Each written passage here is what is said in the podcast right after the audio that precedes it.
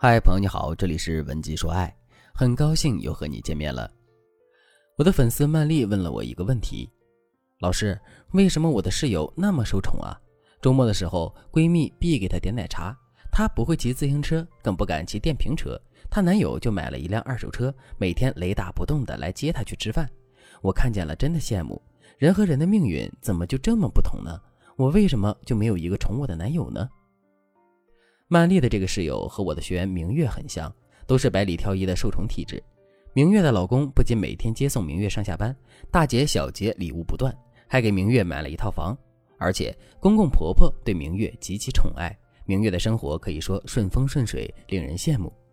但是明月的受宠体质并不是天生的，是在老师的指导下一步步修炼出来的。最初的明月也和曼丽一样。事业还过得去，但是身边既没有男友掏心掏肺的呵护，也没有要好的闺蜜，甚至和同事都不熟悉。周末想约个饭都没有可以叫得出来的人。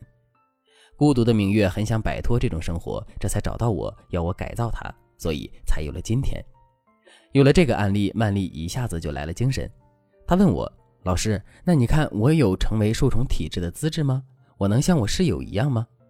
其实，想拥有万千宠爱于一身的受宠体质并不难，关键是你要懂得别人能受宠的原因，并且能分析出自己能够受宠的优势有哪些。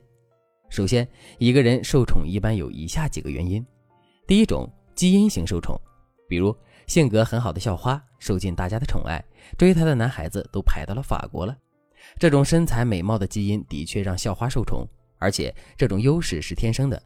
再比如网络上的富二代。被网友捧成神，天天微博里就是豪宅、豪车和私人飞机。他发火，有人说是真性情；他吃麻辣烫，粉丝夸他与民同乐、接地气。人们追捧他们的行为也是一种宠爱，而且人家的巨额财富也是天生的。这种由于先天优势受宠爱的人，就是基因型受宠。所以，如果你长相一般，为了增加人气，你可以在穿着打扮上修持自身，增加自己的人气。第二种，利益型受宠，比如。董事长的女儿在你们部门上班，人人都得让着她，感觉大家都挺宠她的。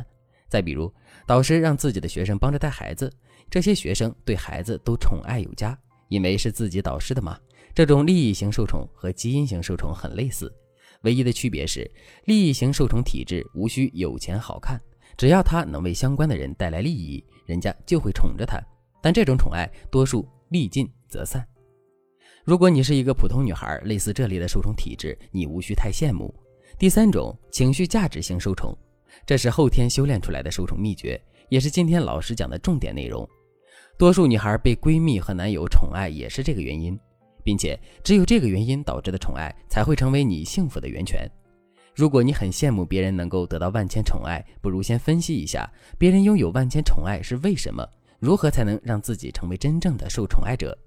如果你想不明白，可以添加微信文姬零三三，文姬的全拼零三三。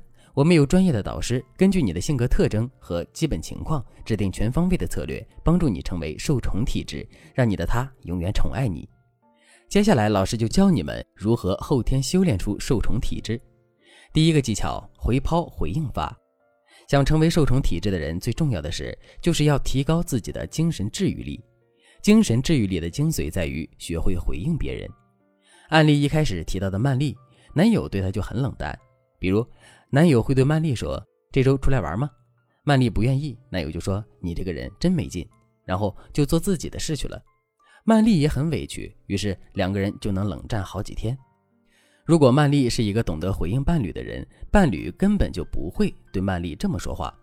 我给大家分析一下：当男友说“这周出来玩吗？”这是在向曼丽表达自己的需求。假如曼丽不想出来玩，他该如何回应呢？首先要注意两点：第一，不能让对方觉得索然无味；第二，不要让对方觉得是你直接拒绝了他。曼丽可以说：“亲爱的，我好想和你出去玩，但是工作太多，做完太累了，又不能不做。你说我该怎么办呢？可是我真的好想见你啊！”这样，男友多半会说：“那下次吧。”或者给你出主意。然后你再多说几句，你有多不得已。等男友开始哄你之后，你可以说：“为了提高我的工作效率，你来家里陪我好不好嘛？人家想见你，我下周和你出去玩。”这样一来，你的问题就抛给了对方。无论男生如何抉择，他都不会冲你发脾气。如果对方不能来陪你，愧疚的是他，你也没有任何错。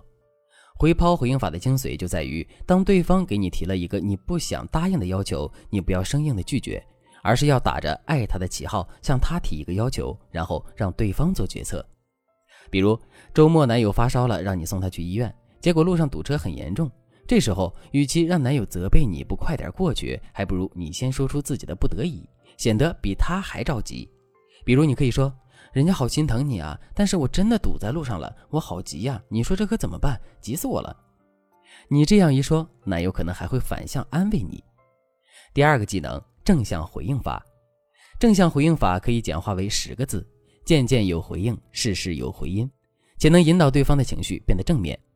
比如，男友说：“这周我又和我爸吵架了。”如果你说：“你怎么又和老人家计较？”那男友肯定会不高兴。起码他的情绪依旧很负面，因此你的回应最好不要太讲大道理，要以改善对方情绪作为首要目标。这样的回应对于伴侣而言才是真正的正向回应。比如，你可以说：“亲爱的，我周三也和妈妈吵架了，我们真是天涯沦落人呀。不过他周四给我做了好吃的，我立刻就不生气了。爸爸妈妈就是这样的，明明很喜欢我们，还要骂我们。”你这样的回答既能达到和男友共情的效果，还能让他产生反思。这时候你再逗他开心几句，他才会觉得你是一个很治愈的女孩子。